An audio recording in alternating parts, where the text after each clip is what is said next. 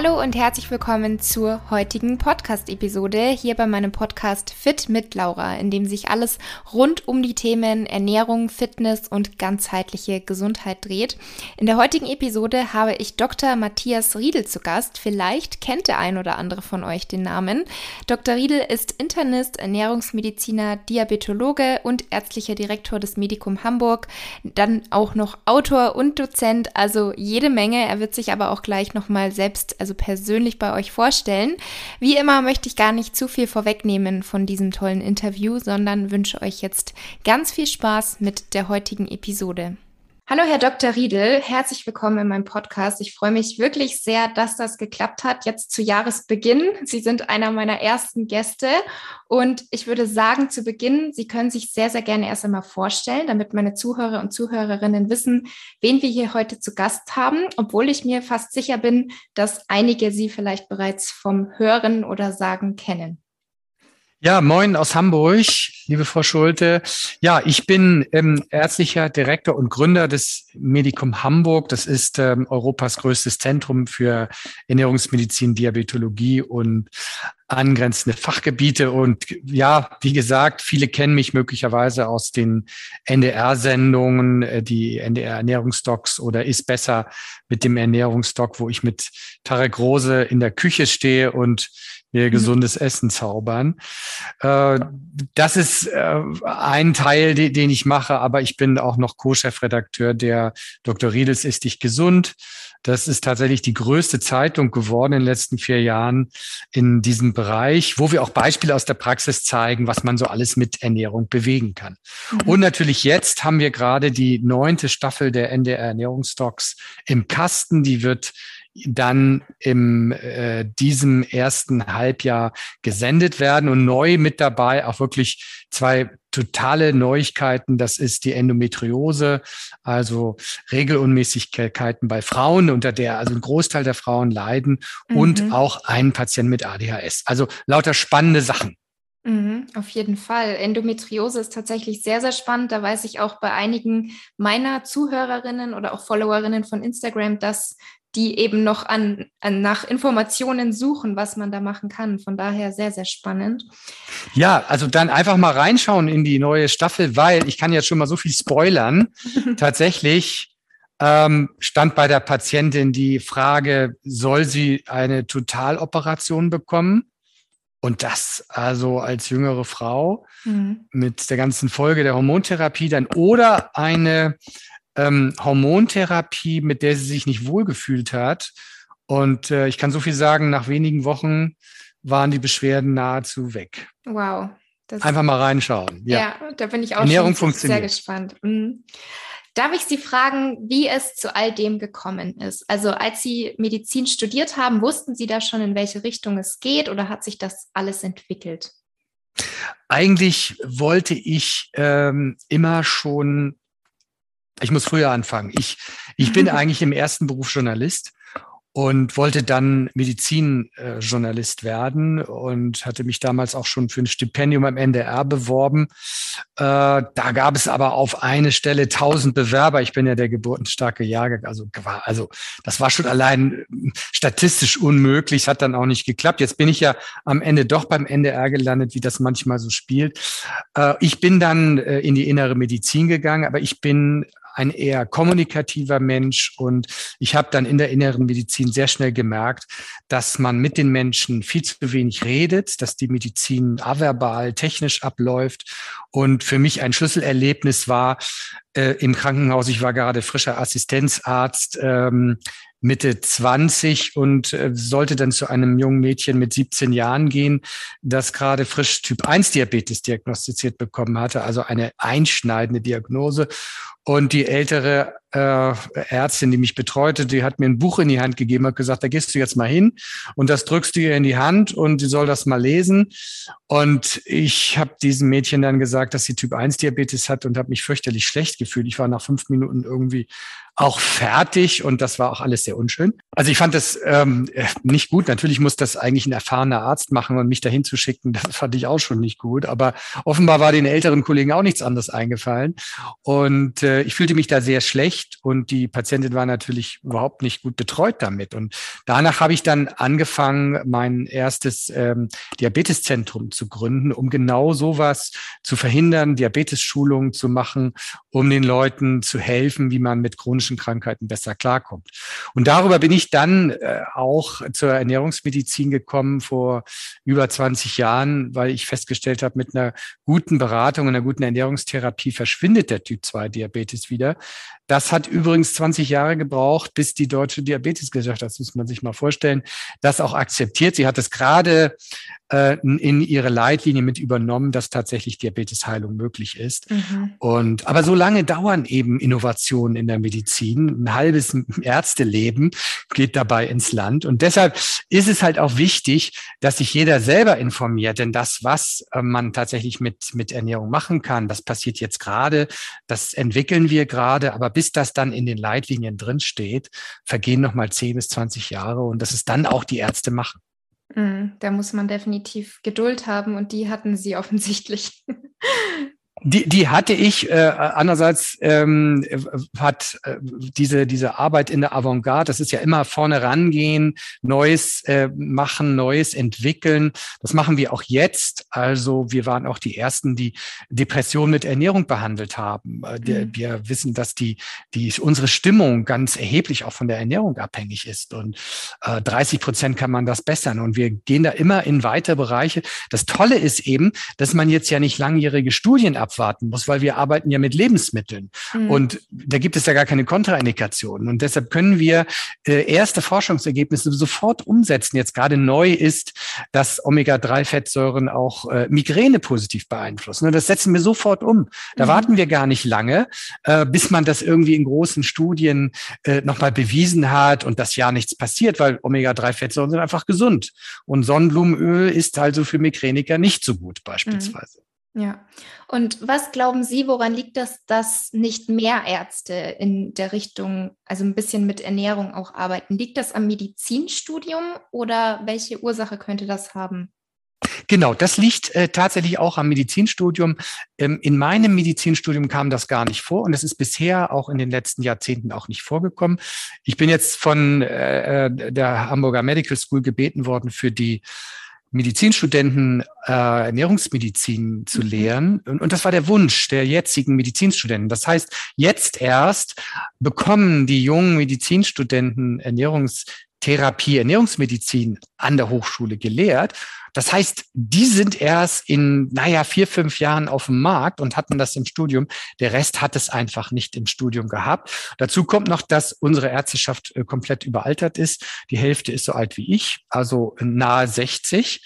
Und die haben das natürlich auch alles nicht gehabt. Und meine Generation ist einfach groß geworden mit äh, Medikamenten. Ja, also wir, wir haben, wir sind so medizinisch sozialisiert. Patient kommt, man macht so ein bisschen Technikdiagnostik, groß reden wird eh nicht bezahlt vom Gesundheitswesen, also mhm. tut man es nicht und dann gibt es ein Rezept. Und dieser Automatismus, der führt dazu, dass das viele gar nicht anwenden. Und ich weiß auch aus Gesprächen mit älteren Kollegen, dass die sagen, ja, die Menschen tun ja sowieso nicht, was ich sage. Also sage ich es ihnen gar nicht erst und ich werde ja fürs Abnehmen auch nicht bezahlt. Also so ein Defetismus herrscht da leider vor. Äh, und diese schlechte Einstellung gegenüber der Ernährungstherapie, die kommt einfach daher, weil die wenn sie mal versucht haben, die Ernährung von Menschen zu beeinflussen, dann haben die das falsch gemacht. Ja? Äh, und das hat meine Generation gemacht mit Verboten und Geboten. Also ich setze mich hin und sage jetzt so, du musst das und das machen und das darfst du nicht mehr. Das klappt super. Ne? Also das geht natürlich schief. Das funktioniert mit Menschen nicht. Das heißt, wir essen ja gerne, weil es uns Spaß macht und wir essen gern das, was uns Spaß macht. Das heißt, wir brauchen einen individuellen Umbau. Und wenn ich das nicht richtig mache, diesen individuellen Umbau der Ernährung im Zusammenhang das muss man erarbeiten, gemeinsam erarbeiten. Und wer das nicht macht, der macht einfach die Erfahrung, die Menschen tun eh nicht, was ich sage. Äh, das äh, ist dann jetzt einfach der Beweis, dass Ernährungstherapie wirkungslos ist. Und mhm. deshalb tut es keiner mehr. Aber wenn man es richtig macht, und wir arbeiten ja im Team mit, mit Diätassistentin und Ökotrophologin, und das richtig macht und da nach dem 2080-Prinzip gehen, also gucken, was sind denn die wichtigsten Ursachen, mit dem Menschen besprechen und Stück für Stück vorgehen, dann funktioniert es. Und deshalb sind wir auch so erfolgreich. Mhm, klingt sehr toll. Sie haben jetzt schon das 2080-Prinzip angesprochen, von dem ich übrigens auch ein sehr, sehr großer Freund bin. Ähm, wenn man Ihre Podcast-Episoden, die es bisher gibt, anhört oder auch Blogbeiträge von Ihnen liest, dann hört man ganz oft das Wort artgerechte Ernährung, von der Sie sprechen. Was genau können wir uns denn darunter vorstellen? Also wie definieren Sie diese artgerechte Ernährung? Ja, äh, das vor dem Hintergrund, dass wir uns in der Medizin, auch in der Gesellschaft, jetzt beginnt ja auch im Frühling immer wieder die Zeit danach, wie nehme ich ab, wie halte ich mein Gewicht, dass wir uns darüber streiten, was ist die beste Ernährung für uns Menschen. Das führt dazu in der Öffentlichkeit, dass jeder denkt, naja, geklärt ist das ja eh noch nicht. Ähm, und es gibt bald hier diese Idee und jene Idee, Low Carb, High Carb, Paleo, dies und das. Also diese Unsicherheit in der Bevölkerung, die kommt einfach daher, weil auch die, äh, die Medizin zu wenig Anhaltspunkte gibt. Und dabei ist es eigentlich ganz klar, jedes Tier, aber wirklich jedes, von der Heuschrecke, der Spinne bis zum Pavian, hat eine artgerechte Ernährung. Und die ist übrigens sehr stabil. Wenn ich Tiere in der freien Wildbahn beobachte, dann haben die feste Prozent Zahlen an Eiweiß, Kohlenhydraten und Fetten. Und das ist jeden Tag gleich, wenn sie in freier Natur leben. So. Und im Gegensatz zu den Tieren in freier Wildbahn leben wir eigentlich, jetzt übertragen gesehen, mal im Supermarkt. Und im Supermarkt sind geschätzt mal 80 Prozent der Lebensmittel für den täglichen Verzehr gar nicht geeignet. Nur als Beispiel 90, 99 Prozent der Kindercerealien sind maßlos überzuckert. Das hat die AOK festgestellt in einer Studie. Also wenn man das alles kauft und isst, was es im Supermarkt so gibt, an Fertigprodukten auch, dann wird man davon krank, wie man es auch sieht. Aber Jetzt ist die Frage, wenn alle Tiere eine artgerechte Ernährung haben, sind wir auch Primaten? Ja. Dann haben wir auch eine artgerechte Ernährung. Und das ist das Erste. Und dann suchen wir einfach mal danach, was ist die artgerechte Ernährung? Und wenn wir da in der Geschichte gucken, die Archäologen fragen und die Menschheitsforscher fragen, dann sagen die ja, bis vor zwei Millionen Jahren waren unsere Vorfahren reine Vegetarier. So wie die ähm, Orang-Utans jetzt. Und äh, die haben also Pflanzen gefressen. Und da die ja alle im Osten von Afrika groß geworden sind, als es da noch viel geregnet hat, mussten die, als es dann trockener wurde, mussten die dann gucken, was es da noch so essen gibt. Und da kamen die in die ersten Übergänge dazu, auch tierische Beikost zu essen. Also Würmer, Aas, Käfer, Eier, kleine Tiere. Ne? Das war also die Beikost. Und diese Ernährung mit tierischer Beikost, die ist bis heute noch gültig. Und äh, der Homo erectus, den kennen vielleicht noch einige, der fing dann an, aufrecht zu gehen, weil es immer trockener wurde dort.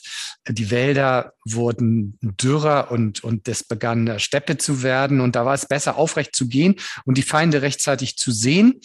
Und der hat eben tierische Beikost gegessen. Interessanterweise war übrigens diese tierische Beikost dann voller Zink Zink und Vitamin B. Und das hat unsere Hirnentwicklung gefördert. Und dadurch sind wir also noch intelligenter geworden. Ja, das hat mhm. unsere Hirnentwicklung gefördert. Das ist das eine. Und wenn ich jetzt gucke, wo die Menschen auf der Welt am ältesten werden, wo sie 100 werden, dann stellt man fest, dass die Menschen dort ganz bestimmte Dinge essen und ganz bestimmt leben. Und das ist beispielsweise Okinawa und äh, das äh, sind einige Regionen in, in, Nicaragua oder auch in Sardinien. Und ähm, da stellen wir fest, dass die Menschen auch sehr gemüsebetont essen, gute Fette essen, auch mal Meeresfrüchte und ähm, dass der Tieranteil eher geringer ist.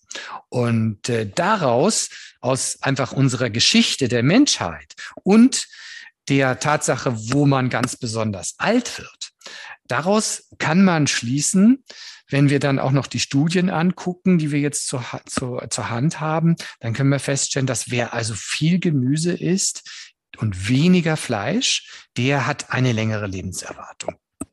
Mhm. Und daraus habe ich die artgerechte Ernährung postuliert und konstruiert. Darüber habe ich auch ein Buch geschrieben über die artgerechte Ernährung.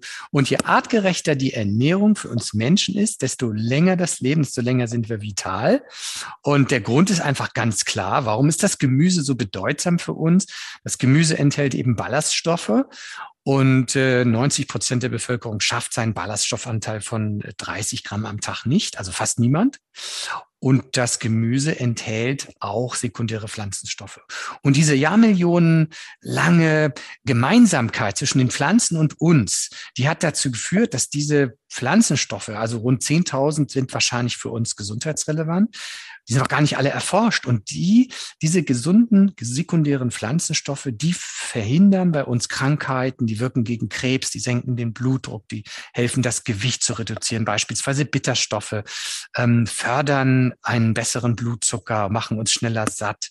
Und ähm, viele, viele solche Aspekte sind dabei. Man ist jetzt auch dabei, diese äh, sekundären Pflanzenstoffe medizinisch zu erforschen, um zu schauen, ob man sie beispielsweise in der Therapie einsetzen kann. Also die äh, sekundären Pflanzenstoffe des Kohls, die sind da sehr interessant und man überlegt sie auch in der Krebstherapie einzusetzen. Und diese Tatsachen zusammen, die führen einfach dazu, dass wenn wir uns artgerecht ernähren, dann haben wir keine Zivilisationskrankheiten und das, was wir jetzt an Zivilisationskrankheiten kennen, das entsteht im Wesentlichen durch falsche Ernährung. Wir dachten immer, das war ist ja Alkohol, das ist das Rauchen, das ist Bewegungsmangel. Nein, falsche Ernährung ist mittlerweile Ursache Nummer eins. Und wenn man sich schaut, die Statistiken an, was sind 90 Prozent der Erkrankungen in den deutschen Praxen, dann sind das Zivilisationskrankheiten. Das muss man mhm. sich vorstellen. Die deutschen Praxen beschäftigen sich eigentlich im Wesentlichen nur mit Zivilisationskrankheiten, die durch falsche Ernährung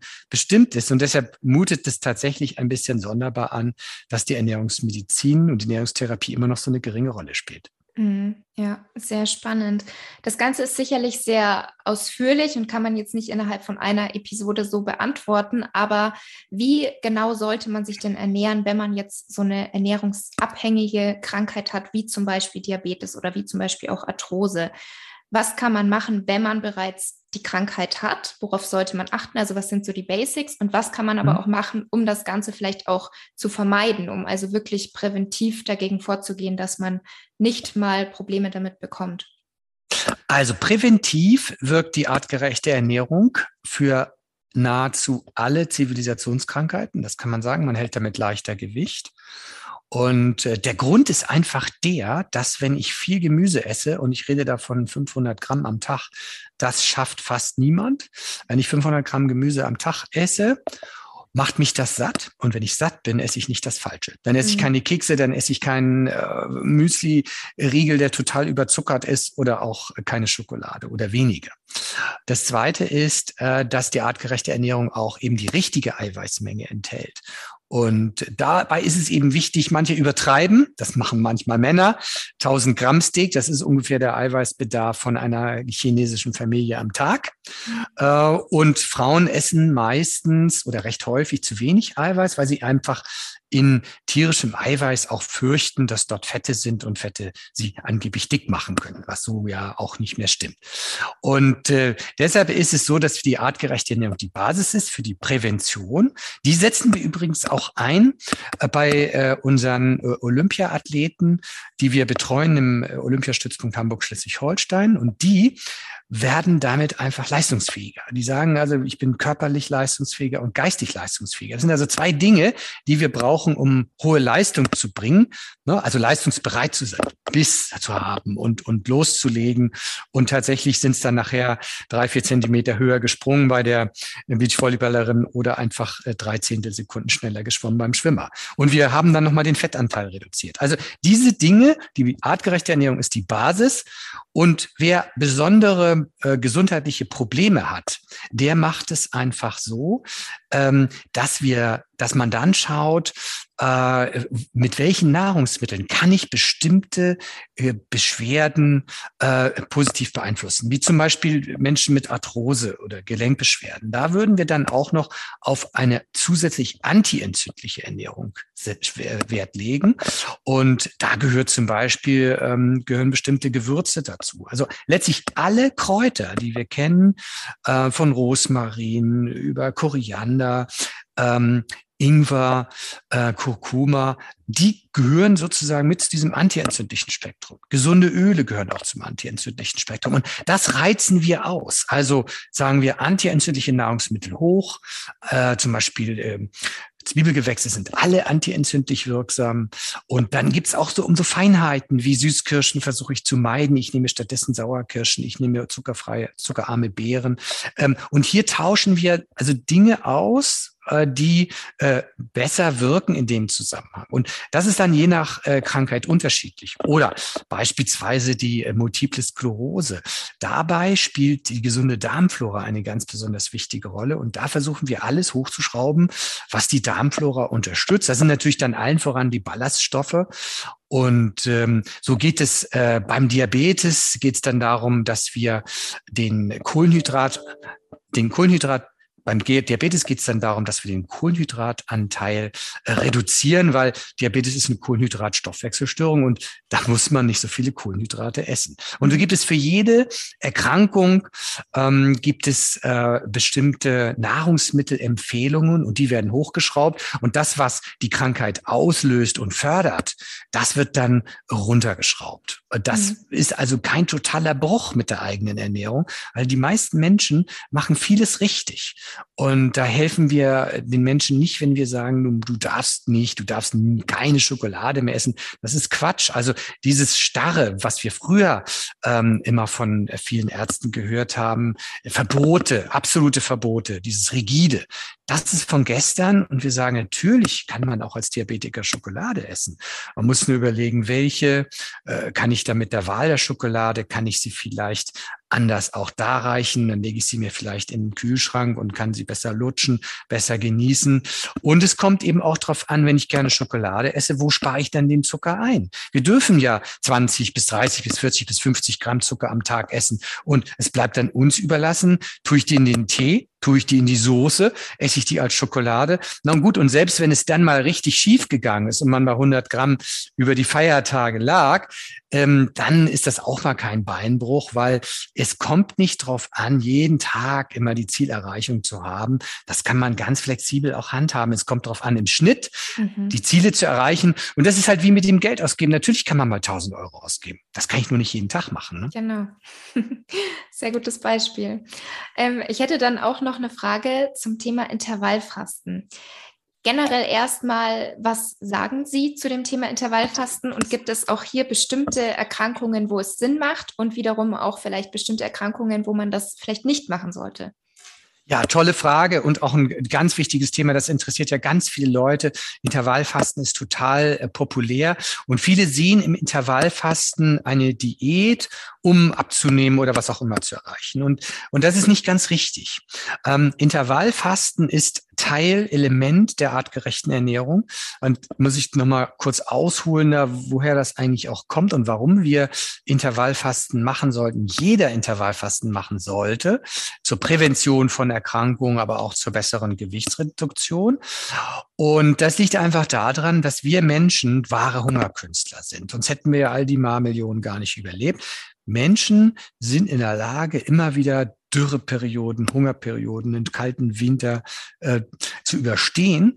Und das können wir und das brauchen wir auch. Wir brauchen zwischendurch mal dieses Runterfahren und äh, dann äh, wird der Stoffwechsel sozusagen gereinigt. Wenn wir ständig essen, ist der Stoffwechsel ständig beschäftigt, das Immunsystem ist ständig beschäftigt und ständiges Essen, Snacking steigert nicht nur das Gewicht, sondern das steigert auch die Entzündungsbereitschaft im Körper. Und die Entzündungsbereitschaft im Körper ist ein wesentlicher Faktor überhaupt fürs Altern, überhaupt insgesamt und für die Entstehung von Zivilisationskrankheiten.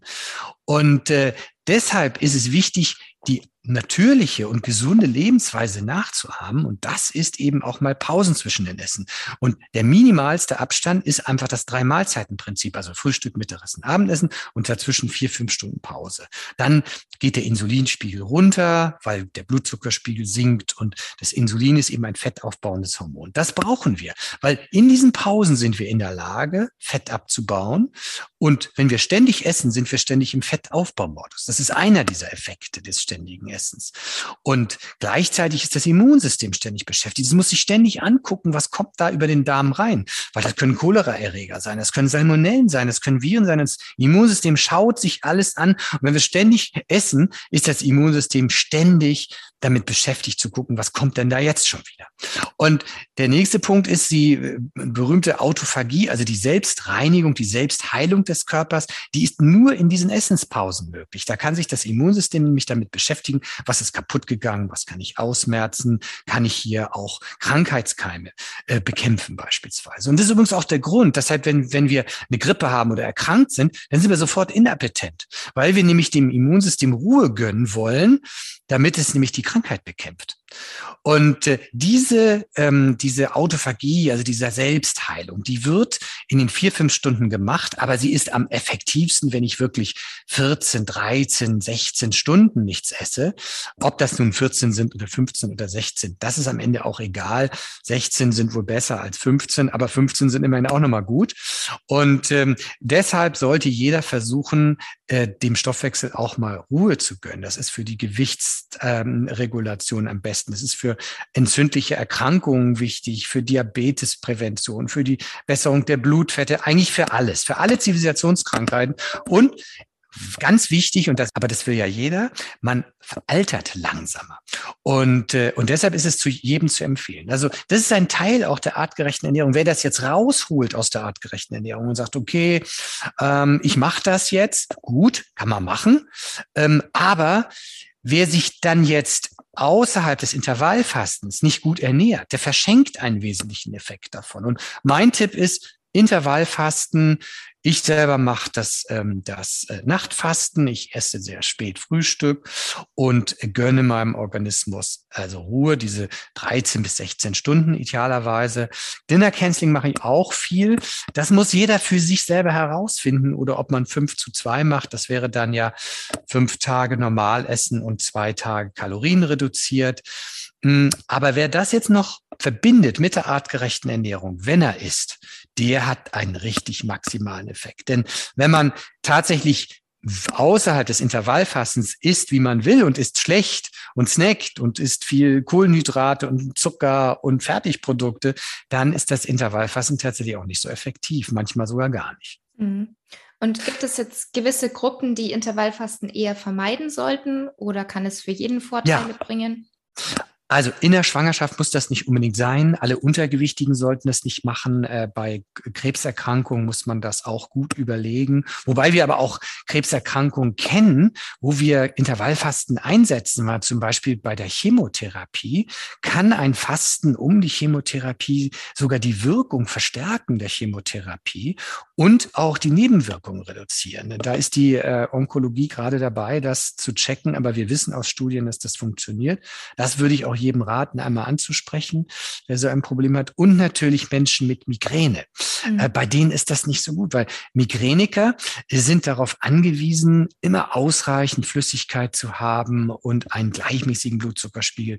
Bei Menschen mit Migräne empfehlen wir tatsächlich artgerechte Ernährung, ja, ohne möglichst zu lange Pausen. Also den Blutzucker hochzujagen und wieder runterzujagen mit Süßigkeiten, das ist für Menschen mit Migräne auch nicht gut. Äh, nichts zu trinken oder nicht genug zu trinken und so quasi zu verdursten, das ist für Menschen mit für Migräne auch nicht gut. Das löst geradezu Migräne aus. Man kann theoretisch bei empfindlichen Menschen Migräneattacken auslösen, wenn man zu lange fastet. Das muss mhm. man wissen und wer das dazu neigt, der weiß das auch. Mhm, okay, ja, sehr interessant. Sie machen ja jetzt schon jede Menge dafür, um Ihr Wissen oder das Wissen über Ernährung an, in die Öffentlichkeit hinauszutragen. Und was Sie auch haben, ist eine Gesundheits-App, My Food Doctor. Wollen Sie hier gerne mal erzählen, wie ist diese Idee entstanden und für wen ist diese App? Ja, das ist, äh, ich habe, äh, als ich das äh, mit, mit meinem Team gegründet habe, ähm, habe ich gedacht, du hast ja eigentlich schon genug zu tun, warum muss das jetzt noch sein? Aber wir haben so viel, Sie sagen das richtig, so viel Information, so viel Erfahrung zusammengesammelt. Ich werde häufig auch gefragt, wo kann man das nachlesen? Ja, das kann man nachlesen in meinen Büchern, ja.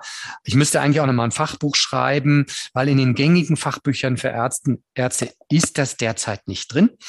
Und äh, aber ich habe gedacht, wir haben jetzt so viel Informationen zusammen. Wir, wir haben so viel Erfahrung. Ich habe ein so gutes Team und ich habe äh, mit den Besten äh, aus meinem Team äh, diese App konstruiert und die ahmt tatsächlich unsere Arbeit bei uns im Zentrum im Medikum Hamburg nach.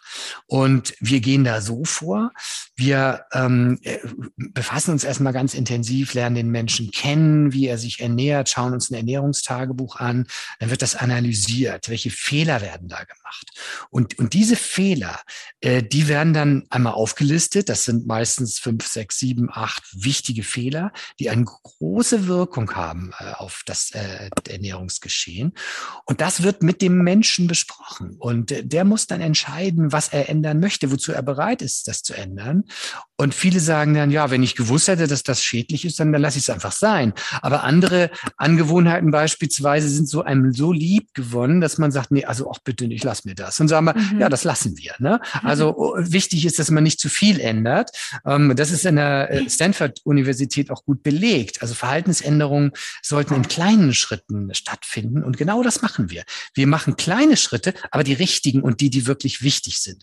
Und das ist eben auch das Element des 2080-Prinzips, dass man guckt, mit welchen Veränderungen habe ich den größten Hebel. Also ich versuche höchstens 20 Prozent der Ernährungsgewohnheiten zu verändern. Wenn es zu viel ist, dann überlaste ich den Menschen. Und wir, wir haben ja auch noch anderes am Hals. Wir mhm. haben Familie, wir haben Beruf und es soll Spaß machen zu leben.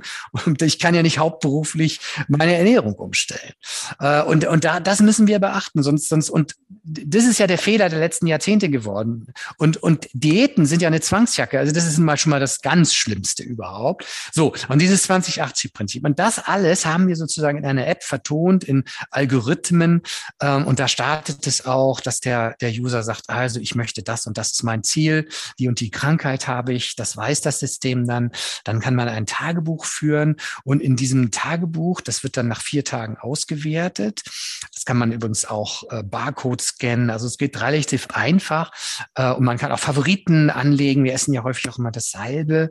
Und äh, also da macht man ein Tagebuch. Das, die App, die MyFoodDoctor App, die analysiert dieses Tagebuch und sagt, okay, du machst die und die und die Fehler. Welche möchtest zu ändern. Und dann werden Methoden angeboten, wie man diese Angewohnheiten verbessern kann. Ganz viele Leute, das sind ja ganz häufige Fehler. Das Snacking ist ein häufiger Fehler, ja. Ein zu geringer Gemüsekonsum, äh, zu wenig Eiweiß, ja, ähm, äh, die falschen Kohlenhydrate oder ein zu hoher Zuckerkonsum. Und das alles analysiert die App und der User darf jetzt aussuchen, okay, nicht zu viel auf einmal, das ist wichtig. Womit fange ich jetzt an? Ähm, ist vielleicht der hohe Zuckerkonsum das Problem? So, und dann gehen wir das Zuckerkonsum, den Zuckerkonsum mit der App an. Und die App misst jeden Tag, man muss also gar nicht mehr Zucker zählen, misst jeden Tag, wie viel Zucker gegessen wird, wie viel Eiweiß. Natürlich werden auch die Kalorien gemessen, das wollen ja auch viele sehen. Aber Kalorien zählen machen wir gar nicht in erster Linie, weil Kalorien zählen führt am Ende dazu, dass ich versuche, Kalorien einzusparen. So, und dann lasse ich so etwas weg wie Nüsse. Nüsse haben viele Kalorien, sie machen aber extrem satt. Und wer viele Nüsse isst beispielsweise, der hat ein geringeres Gewicht im Schnitt. Das ist in Studien gut nachgewiesen. Also Nüsse helfen sogar bei der Gewichtsabnahme. Mhm. Also wir zählen keine Kalorien wie die, die anderen äh, App alle. Äh, natürlich werden die gezählt, aber es ist nicht, nicht das Ziel, die Kalorien zu reduzieren. Man wird merken, wenn man sich so ernährt, wie die App das empfiehlt, spielt, dann äh, wird man weniger Kalorien essen und nimmt automatisch ab, ohne bewusst Kalorien eingespart zu haben. Und da mhm. gibt es halt verschiedene Methoden. Es gibt auch eine umfangreiche Wissensbox, wo wir unsere ganzes Wissen eingebaut haben. Es gibt auch ähm, Module zur Verbesserung unserer Stimmung, äh, Mood, Food, Essen und äh, antientzündliche Elemente dabei. Und wir haben es derzeit optimiert für den Bereich Diabetes, Übergewicht und Bluthochdruck. Also mhm. alle die Menschen äh, mit diesen Erkrankungen können damit ihre Erkrankung verbessern oder, oder sogar heilen auch. Und natürlich haben wir auch Anti-Aging. Wer also fitter werden will, Anti-Aging betreiben will als, als Ziel, der kann das auch machen, wer also seine Ernährung verbessern will. Und ich kann nur so viel sagen, äh, das ähm, IT-Team, das ähm, äh, mit uns an dieser App gearbeitet hat, wir haben drei Jahre gebraucht und sie war uns immer nicht gut genug mhm. dazu, sie zu veröffentlichen. Wir haben immer noch was gefunden, was wir verbessern konnten und wir verbessern sie auch weiter. Also das IT-Team, eine IT-Mitarbeiterin hat 20 Kilo abgenommen, nicht weil sie sich überarbeitet hat währenddessen, sondern weil sie das ein, ne, weil sie das umgesetzt hat. Ein anderer, ein ganz äh, schlanker, dünner ITler, der hat sechs Kilo Muskelmasse aufgebaut, weil mhm. er damit auch seine Ernährung verbessert hat. Und, und der Teamleiter, der ist junger Vater, der konnte seinen Diabetes damit minus acht Kilo deutlich verbessern und braucht jetzt keine Tabletten mehr. Also das Ganze hat sogar bei der Entwicklung gewirkt und wir haben auch viele, viele tolle Beispiele, die sagen, also ich habe ich erinnere mich an eine Userin, die hat gesagt, also ich habe mit dein Abnehmen mit dem 2080 äh, Buch gekauft und, und das ging schon gut und da habe ich 15 Kilo abgenommen und es wurde besser. Aber als ich dann die App noch mit dazu genommen habe, ja, da habe ich dann 35 Kilo abgenommen, Diabetes ist jetzt weg. Wow. Ähm, solche Meldungen kriegen wir und deshalb haben wir es gemacht, weil wir wüssten, derzeit konnte es keiner machen, so eine App, außer wir. Und irgendwie hat uns das zu sehr gereizt, haben wir gesagt, jetzt machen wir das. Es war eine Mordsarbeit, eine super Doppelbelastung ohne Ende. Mhm. Aber also wir sind da von der Mission getrieben, dass das jetzt die Möglichkeit ist. Natürlich kann man Bücher kaufen, aber das ist interaktiv und das ist jetzt die Möglichkeit von Flensburg bis Passau, ähm, von Ost nach West, überall auf dem Land, wo gar keine richtige ernährungsmedizinische Versorgung ist, damit anzufangen. Und wer damit Erfolg hat, super, der muss gar nicht mehr irgendwo hinfahren. Und wer aber zusätzliche Hilfe braucht, für den haben wir ein ganz tolles Modul da drin. Man kann seine Tagebücher exportieren und überall hinschicken zu irgendeiner Schwerpunktpraxis für Ernährungsmedizin. Und, ähm, und dort kann man sich dann per Video zusätzlich beraten lassen. Das heißt, man ist dann nicht alleingelassen. Man hat seine Tagebücher, seine Auswertung, mailt die wohin und kriegt zusätzliche Hilfe. Das ist für uns die Basisversorgung der Bevölkerung für Ernährungsmedizin. Und wer dann damit keinen Erfolg hat, der geht zu einer Ökotrophologin oder Diätassistentin. Und wer da keinen Erfolg hat, der geht in so ein Zentrum, wie wir das sind, in die Schwerpunktpraxis Ernährungsmedizin. Äh, die Adressen findet man übrigens im Internet unter www.bdem.de. Da findet man, es gibt leider nur 100 davon, deshalb äh, muss man da sparsam sein. Und deshalb müssen wir vor Ort mit einer App die wichtigste Arbeit leisten. Mhm. Aber das klingt auf jeden Fall so, als würdet ihr das schaffen. Also da denke ich, haben sich die drei Jahre Arbeit definitiv gelohnt. Klingt wirklich toll. Aber ich glaube ja, wir wollen, auch, auch noch weitere, Entschuldigung, wir wollen auch noch weitere Indikationen da rein, im Arthrose, entzündliche Erkrankungen, da arbeiten wir jetzt dran. Die Planung machen wir diese Woche, wo wir jetzt ähm, noch äh, Arbeit reinstecken. Wir wollen also alle Indikationen auch abbilden. Mhm, das kommt später. Und die Krankenkassen sind natürlich auch sehr daran interessiert. Es läuft jetzt derzeit ein Zertifizierungsverfahren und wir erwarten, dass in den nächsten Monaten äh, die Präventivversion dieser App auch von der Kasse rückerstattet wird. Das äh, mhm. äh, haben die signalisiert, das Prüfverfahren läuft und da sind wir ganz zuversichtlich. Wow, nicht schlecht. Dann sehr, sehr gute Arbeit auf jeden Fall. Klingt wirklich toll. Ähm, abschließende Frage, beziehungsweise ich habe noch zwei abschließende Fragen an Sie. Einmal können Sie uns vielleicht fünf Tipps für die Umsetzung einer gesünderen Ernährung geben? Also was Sie jetzt jemandem spontan sagen würden, der Sie fragt, Herr Dr. Riedel, was kann ich machen? Fünf Dinge, wie kann ich das ändern in meinem Alltag? Ja, ähm, es ist ja so, dass wir Menschen gerne das einfach haben. Und äh, unser Leben ist so kompliziert, dass das, was ich jetzt sage, tatsächlich einfach sein muss. Mhm. Und man muss tatsächlich einmal äh, den Streit Low Carb, Low Fat beiseite legen. Darauf kommt es gar nicht an. Und das haben jetzt auch die Fachgesellschaften bestätigt. Ob ich jetzt Low Carb esse oder Low Fat, das kommt ganz drauf an, was mir schmeckt. Und das ist das Entscheidende. Die wichtigste wirklich, das, das wichtigste Ziel ist, dass wir satt und zufrieden sind, dass es uns schmeckt. Das ist ganz wichtig. Bitte nichts machen, nur weil ich meine, es ist gesund. Und das habe ich irgendwo mal gelesen, dass irgendjemand damit Erfolg hatte. Das kann für den gut gewesen sein. Wir sind so individuell, wir brauchen auch eine individuelle Lösung. Das ist das Erste. Und das Zweite ist, sich bewusst zu machen, was ich esse, warum ich esse. Und da bietet sich an, tatsächlich mal Tagebuch zu führen, einmal aufzuschreiben. Das ist ungefähr so, wie wenn ich durch die Stadt fahre, habe ich auch immer das Gefühl, ich fahre nicht zu schnell. Gucke ich aber ab und zu mal aufs Tacho, dann merke ich, huch, und ab und zu kriegt man ja vielleicht sogar auch mal was von der Polizei ins Haus geschickt. Mhm. Also diese subjektive Wahrnehmung, dass das wir machen gut ist, das ist schon mal falsch. Das heißt, ähm, es ist so, dass wir schauen müssen, snackig, stickt mein Zuckerkonsum stimmt mein Gemüsekonsum. Das sind einfach einfache Dinge, die ich machen kann. Und deshalb mein Tipp, erste Regel, wenn wir uns artgerecht ernähren wollen, versuchen tatsächlich 500 Gramm Gemüse am Tag zu schaffen. Und das nicht als Tomaten, das ist ja das deutschen Lieblingsgemüse. Ich kann auch 500 Gramm Tomaten essen, aber ich verschenke ja die ganze Bandbreite der gesunden Elemente von anderem Gemüse. Also wer vorher 100 Gramm gegessen hat, und das ist ungefähr der Schnitt bei Männern, der ist schon mal gut bedient damit, wenn er 200 Gramm oder 300 Gramm isst. Und da fängt man am besten schon mal früh an, am Morgen vielleicht ein paar Radieschen mit dazulegen oder eine Tomate.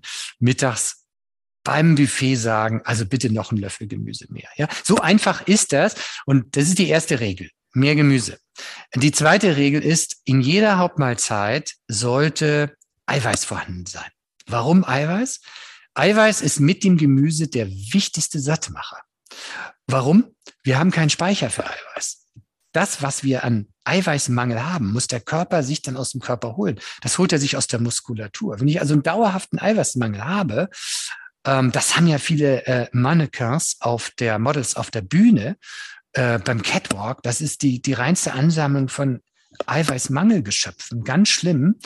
Und dann holt der Körper sich das aus der Muskulatur, baut Muskulatur ab. Das ist bei jungen Menschen nicht so schlimm. Dies kann man alles wieder aufbauen. Bloß nach 30 wird es immer schwieriger, nach 50 noch schwieriger und nach 70 ist es noch schwieriger, fast nicht mehr möglich. Deshalb also die richtige Menge Eiweiß, und das ist ungefähr so ein Gramm pro Kilogramm Körpergewicht. Ja, wenn man 70 Kilo wiegt, sind es 70 Gramm Eiweiß. Mehr muss es nicht sein. Das führt gerade, wenn man Fleisch isst, eher dazu, dass man dick wird. Und das fördert auch Diabetes. So. Also die richtige Eiweißmenge. Nicht zu wenig, nicht zu viel. Und damit haben wir zwei wichtige Regeln. Also viel Gemüse und die richtige Menge Eiweiß, bitte auch an pflanzliches Eiweiß denken. Wir leben tatsächlich länger und haben seltener Zivilisationskrankheiten, wenn wir die Hälfte unseres Eiweißes als pflanzliche Eiweißquellen nutzen. Und da bietet sich zum Beispiel auch Kohl an. Rosenkohl hat über fünf Prozent, Pilze, Nüsse sogar so viel wie Fleisch, also 20 Prozent. Damit muss man dann auch punkten. Ne? Ähm, und das Dritte ist, wir sollten ein Drei-Mahlzeiten-Prinzip einhalten, uns zu diesen drei Hauptmahlzeiten wirklich satt essen. Viele haben immer Hemmungen, sich richtig satt zu essen. Aber wenn wir uns satt gegessen haben, sind wir drei, vier, fünf Stunden wirklich satt und snacken nicht. Und damit haben wir eines der wichtigsten Übel in unserer Gesellschaft verhindert, nämlich das Snacken. 90 Prozent der Amerikaner snacken. Davon sind 60 Prozent sogar so stark in ihrer Arbeit beeinträchtigt, weil sie ständig ans Essen denken. Das muss man sich mal vorstellen. In mhm. Deutschland ist es noch nicht ganz so weit, aber das äh, kennt jeder auch. Ne? Wenn man mittags nur so einen Salat gegessen hat, ähm, ist man um drei schon wieder hungrig und guckt, was die Kollegen in der Schublade haben. Das ist das kenne ich auch. Ich laufe dann in die Küche und dann haben die Patienten irgendeine Schokolade mitgebracht und, und dann bin ich dafür empfänglich, weil ich nicht richtig sattmachend Mittag gegessen habe. Also diese drei Dinge sind einfach wichtig. Gemüse, richtige Eiweißmenge, drei Mahlzeitenprinzip. Und wer dann noch was beherzigen will, unser Zentrum für Durst liegt ganz nah beim Zentrum für Appetit. Und wenn ich das in der Hektik des Alltags nicht so richtig auf die Reihe kriege, dann kann es sein, dass ich Durst habe aber stattdessen etwas esse, wenn es erreichbar ist. Und deshalb mein Tipp, ein bisschen voraus, eilend trinken. Ich starte den Tag mit zwei großen äh, Bechern grünem Tee. Damit habe ich dann fast einen Liter im Laufe des Vormittags getrunken und äh, mein Bedarf, der Bedarf liegt so bei 0,3 Milliliter pro Kilogramm Körpergewicht. Das ist für mich bei 70 Kilo ungefähr 2,1 Liter. Für eine 50 Kilo Frau sind es anderthalb Liter. Und wenn man genug getrunken hat, dann kommt man ja nicht oder nicht so leicht auf die Gedanken, etwas zu snacken, weil Ne? Diese Verwechslung liegt halt sehr nah. Und das sind ganz einfache Regeln und mehr als drei, vier, fünf Sachen können wir gar nicht behalten, um das umzusetzen. Mhm. Und man kann sich jetzt auch eins davon aussuchen und wird merken. Und das ist das, was mir viele Menschen Rückmeldung geben. Die sagen, wenn ich diese Umstellung nach dem 2080-Prinzip mache, dann habe ich mein Ziel erreicht. Und viele, die jetzt wegen Migräne oder Neurodermitis oder Schuppenflechte gekommen sind, die sagen dann, also Schuppenflechte ist besser oder weg, ja. Äh, aber ich habe auch noch fünf Kilo abgenommen. Wollte ich gar nicht. War toll, ja. Das geht so nebenbei sozusagen. Und ganz wichtig, dann sagen, das sagen, das sagen alle, die sagen, ich fühle mich geistig und körperlich fitter. Und das ist das, was sozusagen der Effekt der artgerechten Ernährung ist. Der Körper kriegt das, was er braucht. Mhm. Und weil er das kriegt, was er braucht, ist er fitter, und ist leistungsbereiter psychisch wie körperlich. Und das zeigt übrigens sich auch in Zeiten von äh, Infektionskrankheiten auch darin, dass Menschen, die sich artgerecht ernähren, ein viel geringeres Risiko haben, schwere Verläufe von Infektionskrankheiten zu kriegen. Und das muss man sagen, das wird zu wenig thematisiert. Auf unseren Intensivstationen liegen viel zu viele Leute, die nicht artgerecht ernährt wurden. Und deshalb sind sie so schwer krank. Mm, ja, das stimmt leider. Ich finde das sehr schön, wie Sie das sagen, dass man Schritt für Schritt vorgehen sollte und eben auch das 80-20-Prinzip beherzigen sollte, weil ich glaube, das ist häufig auch der Fehler von vielen, dass sie denken, wenn sie was ändern, sie müssen alles ändern, dann ist man ein, zwei Wochen motiviert und dann lässt die Motivation nach und man macht gar nichts anders. Von daher sehr, sehr schön, dass Sie auch diesen Ansatz verfolgen. Jetzt würde meine abschließende Frage kommen, und zwar, wie sieht ein typischer Alltag bei Ihnen aus, inklusive Ernährung? Sie haben jetzt schon gesagt, dass Sie auch versuchen, ein Fastenfenster einzuhalten. Sie starten mit grünem Tee. Wie können wir uns ansonsten Ihren Alltag vorstellen? Ja, ähm, bei mir ist ganz wichtig, ich habe, äh, wenn ich nicht äh, regelmäßig esse, dann, dann nehme ich ab. Ähm, gehöre also eher zu den Menschen, die, äh, weil ich auch so viel zu tun habe. Ich habe eine, eine 60, 70 Stunden Woche, darunter leide ich jetzt nicht. In den Spitzenzeiten schon, ja. Ähm, aber es macht mir Spaß und alles, was ich mache, mache ich, mache ich auch, weil ich darin einen Sinn sehe. Wir sind in einer Zeit, wo wir die Ernährungsmedizin an die Leute verbreiten müssen. Das ist ja eine Bewegung geworden. Und, und wir, ich werde auf der Straße angesprochen im Supermarkt und Leute gucken mir in den Einkaufswagen und sagen, neulich im, im Biomarkt sagte eine, oh nee, das muss ich Ihnen sagen, ich habe 30 Kilo abgenommen, ich bin Ihnen so dankbar. Ähm, das ist natürlich schön. Ne? Und, und das, dafür mache ich das auch. Mein Tag, ähm, den starte ich mit, mit zwei Tassen äh, grünem Tee. Und ähm, weil ich so ein bisschen koffeinempfindlich bin, äh, lasse ich ihn nicht so lange ziehen. Äh, und äh, ich versuche, besonders an Homeoffice-Tagen, äh, dann mittags erst zu essen. Und da esse ich ähm, äh, Joghurt gerne. Meine Lieblingsfrüchte sind äh, Sauerkirschen, aber ich nehme auch zuckerarme Beeren dazu, Weizenkeime, Haferflocken. Ich liebe Haferflocken und ähm, äh, dann, ähm, das mache ich aber auch abwechselnd manchmal äh, mit, mit richtigem Vollkornbrot und äh, also richtig wirklich Vollkorn noch zu sehen ist. Und dazu esse ich dann Käse oder Frischkäse da drauf. Und dazu kommt dann eine Paprika, äh, Radieschen. Ich beginne also auch schon mit äh, Gemüse dann äh, am Morgen. Nehme mir auch immer ein kleines Säckchen mit Gemüse mit, wenn ich äh, Auto fahre dann im Stau stehe oder einfach der Hunger mich überkommt. Und das ist ja auch für viele das Problem. Die fahren nach Hause und da ist dann so ein Drive-In und dann fahren die da rein oder sie snacken was. Ich habe halt äh, meine Bio-Karotten dabei, ich liebe die. Und Spitzpaprika, das esse ich einfach gern beim Autofahren, nur nach einem Apfel dabei oder äh, Paprika. Ähm, und ähm, dann ähm, versuche ich, wir haben äh, in der Nähe einen vegetarischen Mittagstisch, das versuche ich äh, an den Arbeitstagen äh, zu essen, esse ich meistens vegetarisch. Ich esse überwiegend vegetarische Gerichte und halte den, den Fleischanteil sehr, sehr gering. Und wenn, ist das halt mal 100 Gramm und, und das ist dann Biofleisch, äh, dann ist das auch nicht so teuer. Und ähm, Meistens äh, habe ich ein äh, drei Mahlzeiten Prinzip und die Nüsse gehören für mich auch immer jeden Tag dabei. Nach dem Sport, wie viele das machen, nehme ich so ein bisschen äh, Eiweiß zu mir. Da kaufe ich aber kein ähm, Eiweißpulver sondern wir empfehlen es auch unseren Athleten. Ich mische dann äh, Nüsse oder Nussmus zusammen mit Haferflocken und Sojamilch und damit kann man äh, pflanzliches Eiweiß in bester Qualität zu sich nehmen. Ist auch noch preiswerter und viel gesünder, weil diese Eiweißpulver häufig auch mit Reinigungsmitteln versetzt sind und unnötigerweise Vitamine enthalten. Und ich habe da mit meinem selbst gemixten Eiweißdrink eben auch noch äh, jede Menge Ballaststoffe dabei und mhm. sekundäre Pflanzenstoffe. Also das äh, äh, mache ich auch, weil äh, ich bin deutlich über 50 und da ist man vom Muskelabbau betroffen. Ich mache vier bis fünfmal die Woche Sport, zweimal Kraftsport. Das ist eigentlich Pflicht für so jemanden, der den Tag am Schreibtisch sitzt, um fit zu sein. Im Sommer schwimme ich gerne, Freiwasser schwimmen, sobald es die Temperaturen über 17 Grad im Wasser sind und ich bin auch Wellenreiter in der Saison und auch im Frühling und im Herbst. Im Urlaub habe ich immer ein Surfbrett dabei und wo es geht, kommt das auch ins Wasser. Mhm. Tennis mache ich schlecht, ähm, aber gern. Ähm, äh, das äh, liebe ich einfach, aber auch nur draußen. Mhm. Ja, klingt toll. Und was gibt es bei Ihnen dann abends zum Essen? Ja, abends ist es dann entweder, wenn ich mittags nichts Warmes äh, bekommen habe äh, im, im Mittagstisch, in meinem vegetarischen Mittagstisch, äh, der auch gern mal asiatisch betont sein kann, mhm. Äh, dann gibt es abends äh, frisches Vollkornbrot und äh, da esse ich dann gern Tomate drauf und esse auch wieder eine Gurke dazu oder Käse. Ich bin ein Käsefan. Insofern bin ich kein Veganer, sondern tatsächlich ein Lacto-Vegetarier eher manchmal mit mit, kleinen ähm, Fleischmengen. Wurst kommt bei mir nahezu gar nicht mehr äh, auf den Tisch. Und ähm, äh, das äh, versuche ich auch so äh, einzuhalten. Und ähm, damit geht es mir gut, damit fühle ich mich fit. Und ähm, ja, also Fisch esse ich leider. Ich bin Norddeutscher und bin damit auch groß geworden. Ich könnte sogar auch schon zum Frühstück Fischsalat essen. äh, das ist hier im Norden so. Ähm, das äh, kriege ich nicht ganz weg. Ich weiß, es gibt so wenig davon und ich habe immer ein schlechtes Gewissen, wenn ich Fisch esse und deshalb esse ich wenig Fisch und auch selten. Aber wenn dann auch gerne, gerne. leider ja. gerne.